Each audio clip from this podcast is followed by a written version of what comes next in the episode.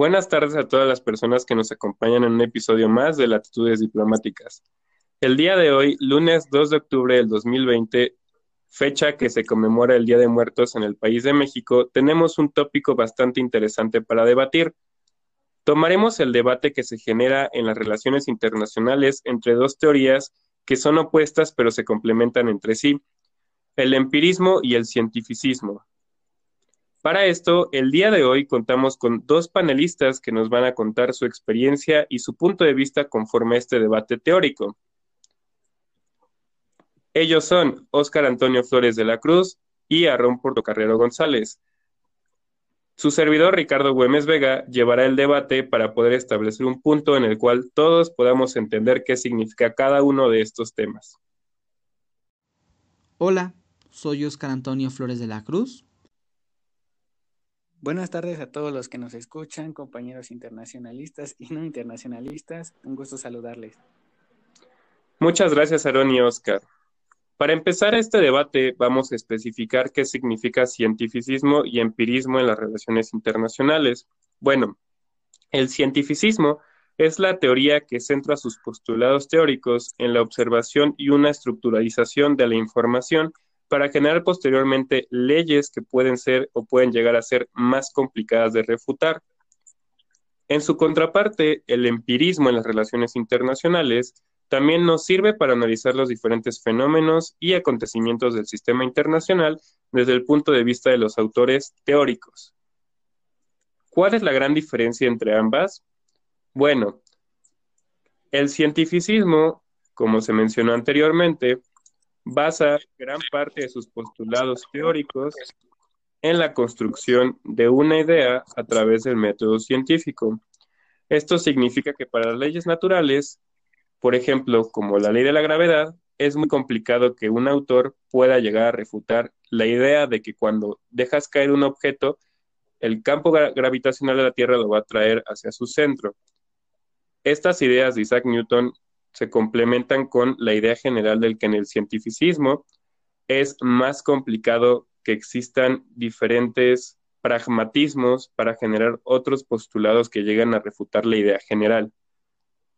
Pero esto no quiere decir que sea general o aplicativo para todos los casos en el empirismo, ya que ambas pueden ocupar el método científico como vía esencial para poder explicar alguna eventualidad del sistema internacional. Sin embargo, en el, en el empirismo, a diferencia del cientificismo, pues los pasos que se estructuran pueden llegar a ser refutados de una manera más sencilla, ya que no es algo estricto o no es algo tan fácil o difícil, por así decirlo, de poder generar una idea contraria a lo que se intenta explicar del fenómeno. Como lo expusimos con el ejemplo de la gravedad, las leyes naturales en las ciencias naturales son más complicadas de contradecir en el punto en el que pueden o no compaginarse con otras nuevas ideas que quieren modificar el conocimiento principal o primario de este suceso. Y en su contraparte, tenemos que el empirismo simplificado, pues son todos estos tipos de nuevas teorías que se pueden generar sin que lleguen a ser leyes, porque en las ciencias sociales es complicado en muchas ocasiones llegar a generar leyes.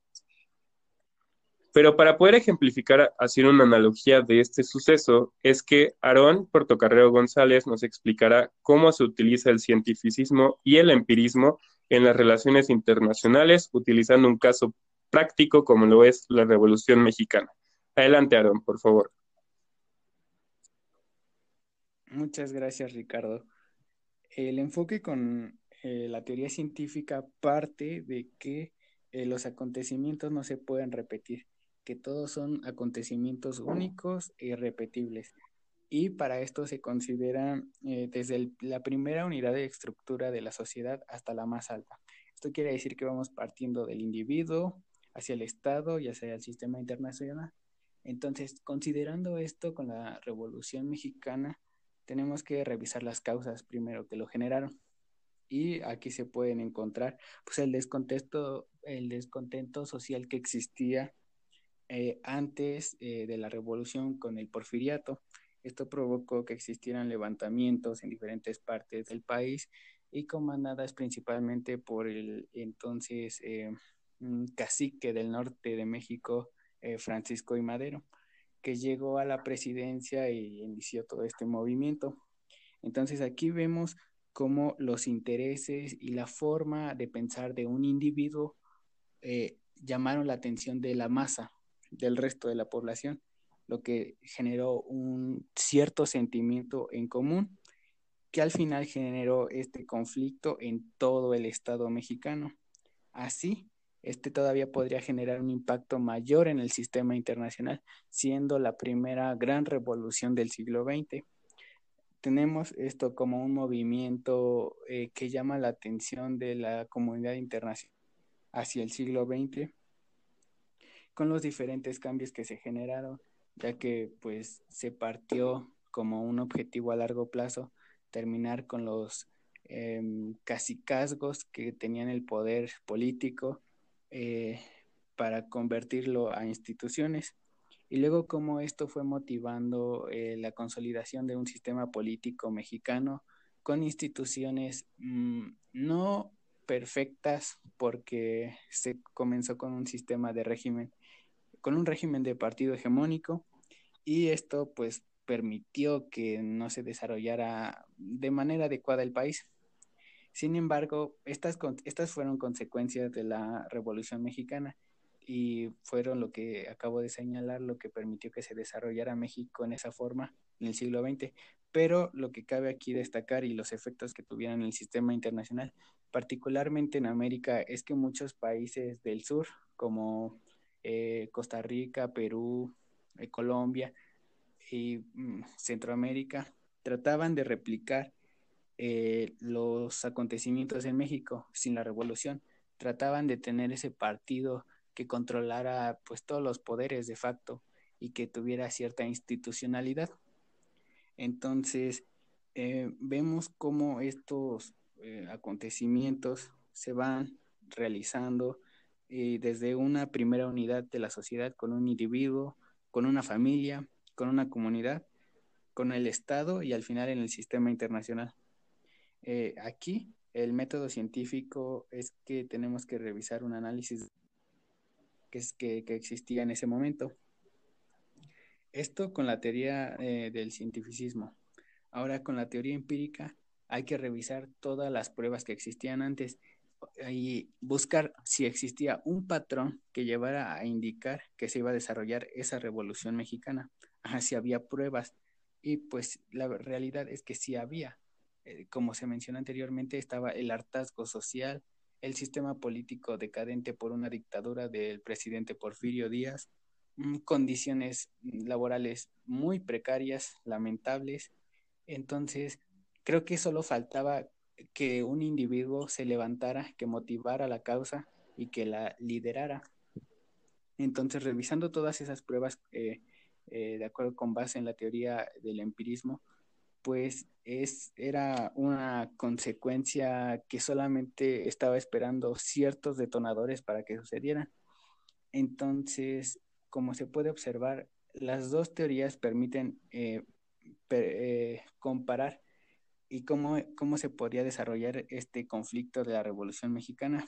Ahora, lo importante es a destacar que existieron eh, factores que permitieron eh, desarrollar y interpretar que existiría un conflicto al interior de México, pero por ser unas teorías sociales, mm, de las ciencias sociales, pues no es como que se tuviera esa certeza de que de verdad existiría, no había leyes que dijeran que teniendo todas estas pruebas, teniendo la decadencia social, la dictadura, se iba a desarrollar esa revolución o ese conflicto. Entonces, ese marco, ese pequeño marco de pertenecer a una ciencia social es la limitante que te hace creer o no que ciertos conflictos se pueden desarrollar. Y eso es con lo que me quedo. Tenemos diferentes pruebas, tenemos diferentes marcos e incluso acontecimientos, pero el hecho de pertenecer a ciencias sociales es lo que genera esa incertidumbre de si creer o no en que la combinación de todos esos pasos pueden desencadenar cierto conflicto o cierto acontecimiento. Muchas gracias. Muchísimas gracias, Aarón, por tu excepcional análisis de la Revolución Mexicana a través del debate del empirismo y el cientificismo, haciendo una analogía clara de cuál es la gran dificultad o incertidumbre que encontramos cuando intentamos analizar dicho suceso histórico a través de estos dos crisoles. A continuación, Óscar Antonio Flores de la Cruz dará su opinión sobre las diferentes analogías que se pueden llegar a generar en los casos en la cual el empirismo y el cientificismo centran sus postulados teóricos para intentar explicar o definir por qué se generan algunos movimientos en el sistema internacional. Adelante, Oscar. El empiricismo y el cientificismo son importantes y los podemos observar en la historia de la comunidad internacional. Tomando en cuenta lo acontecido el 11 de septiembre de 2001 en los Estados Unidos en distintos lugares donde miembros del grupo terrorista de Al-Qaeda, que es un grupo afgano, secuestraron diversos aviones de aerolíneas estadounidenses con el fin de estrellarlos en puntos estratégicos de la seguridad nacional estadounidense. El más conocido fue el ataque contra las Torres Gemelas, o conocido como el World Trade Center, que era un complejo de edificios de distinta índole, situado en la ciudad de Nueva York, con decesos como lamentable consecuencia.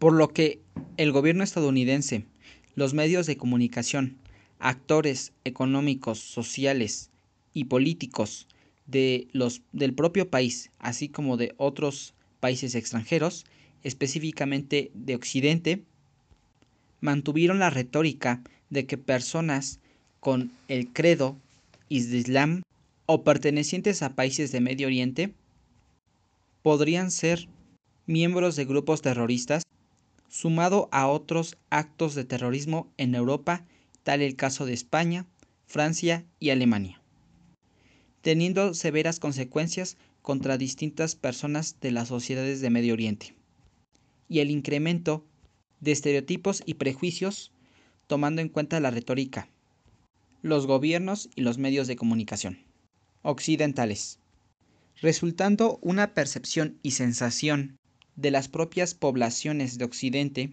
negativas hacia las personas de origen de países del Medio Oriente, y tomando en cuenta que no solamente los musulmanes o practicantes de la religión del Islam sean sunitas o chiitas, sino también los propios árabes, que son las personas que hablan este idioma, pero no necesariamente comparten la misma religión.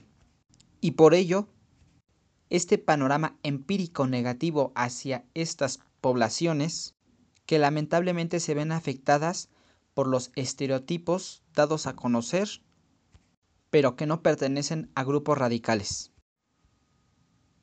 Por otro lado, el cientificismo nos ofrece una vista tomando en cuenta la razón y dejando a un lado las subjetividades, además de las informaciones producidas por Occidente o Medio Oriente que han sido drásticas en sus posiciones y considerando distintas disciplinas para poder entender a profundidad las variables involucradas Asimismo, la respuesta de los actores y estados inmiscuidos, constatando que las poblaciones de habla árabe, sumado a los practicantes de la fe del Islam u otros credos, han sido los perjudicados por los hechos ocurridos en sus propios países o en el exterior, y que no representan ningún peligro o riesgo. Por el contrario, contribuyen con su cultura y a la pluralidad de las distintas poblaciones del mundo, y que son ajenos a cualquier tipo de decisión o acción de grupos realmente peligrosos en sus estados o en el extranjero. En consiguiente, ambas corrientes o formas de pensar pueden llegar a facilitar la información pero las subjetividades o intereses llegan a mermar las ópticas de información, investigación entre otros. Por ello, la importancia de conocer ambas ópticas con un juicio crítico, analítico y objetivo. Muchas gracias, Oscar, por tu participación. Sin duda es un gran análisis y nos ayuda a definir cómo es que los diferentes movimientos y sucesos en el sistema internacional van a definir cómo los movimientos en el debate teórico y bajo los crisoles del empirismo y el cientificismo van a configurarse para brindar un marco teórico y conceptual del por qué existen dificultades prácticas para que las ciencias sociales establezcan unos postulados teóricos más fijos y más sólidos. Muchas gracias a ambos por participar en este nuevo episodio de Latitudes Diplomáticas y como conclusión final de este capítulo nos quedaremos con la reflexión que realizó nuestro compañero Aaron Portocarreo González y el análisis que realizó Óscar Antonio Flores de la Cruz. En el cientificismo y en el empirismo realmente existe una gran eh, diferencia en tanto a la incertidumbre o certidumbre que se puede generar del análisis de los diferentes movimientos y sucesos del sistema internacional a través de estas dos miradas. Es cierto que en muchas ocasiones las ciencias sociales no nos brindan la posibilidad ni el marco para analizarlas desde un punto de vista más científico y con base en la experimentación que puede llegar a generar posteriormente leyes aplicables o vinculantes con los diferentes fenómenos que se presentan en el ámbito internacional. Estas analogías que nos hicieron el favor de realizar los diferentes colaboradores de este podcast nos brindan un panorama más claro de cuáles son las diferencias específicas entre los dos conceptos y así podremos entender de mejor manera este debate teórico de las relaciones internacionales. Muchas gracias a todas las personas que nos acompañaron el día de hoy y esperemos que sea de su agrado este capítulo para que puedan expandir un poco más sobre varios sobre relaciones internacionales. A nombre de Aarón Portocarrero González, Óscar Antonio Flores de la Cruz y Ricardo Gómez Vega, les deseamos un excelente día. Muchas gracias.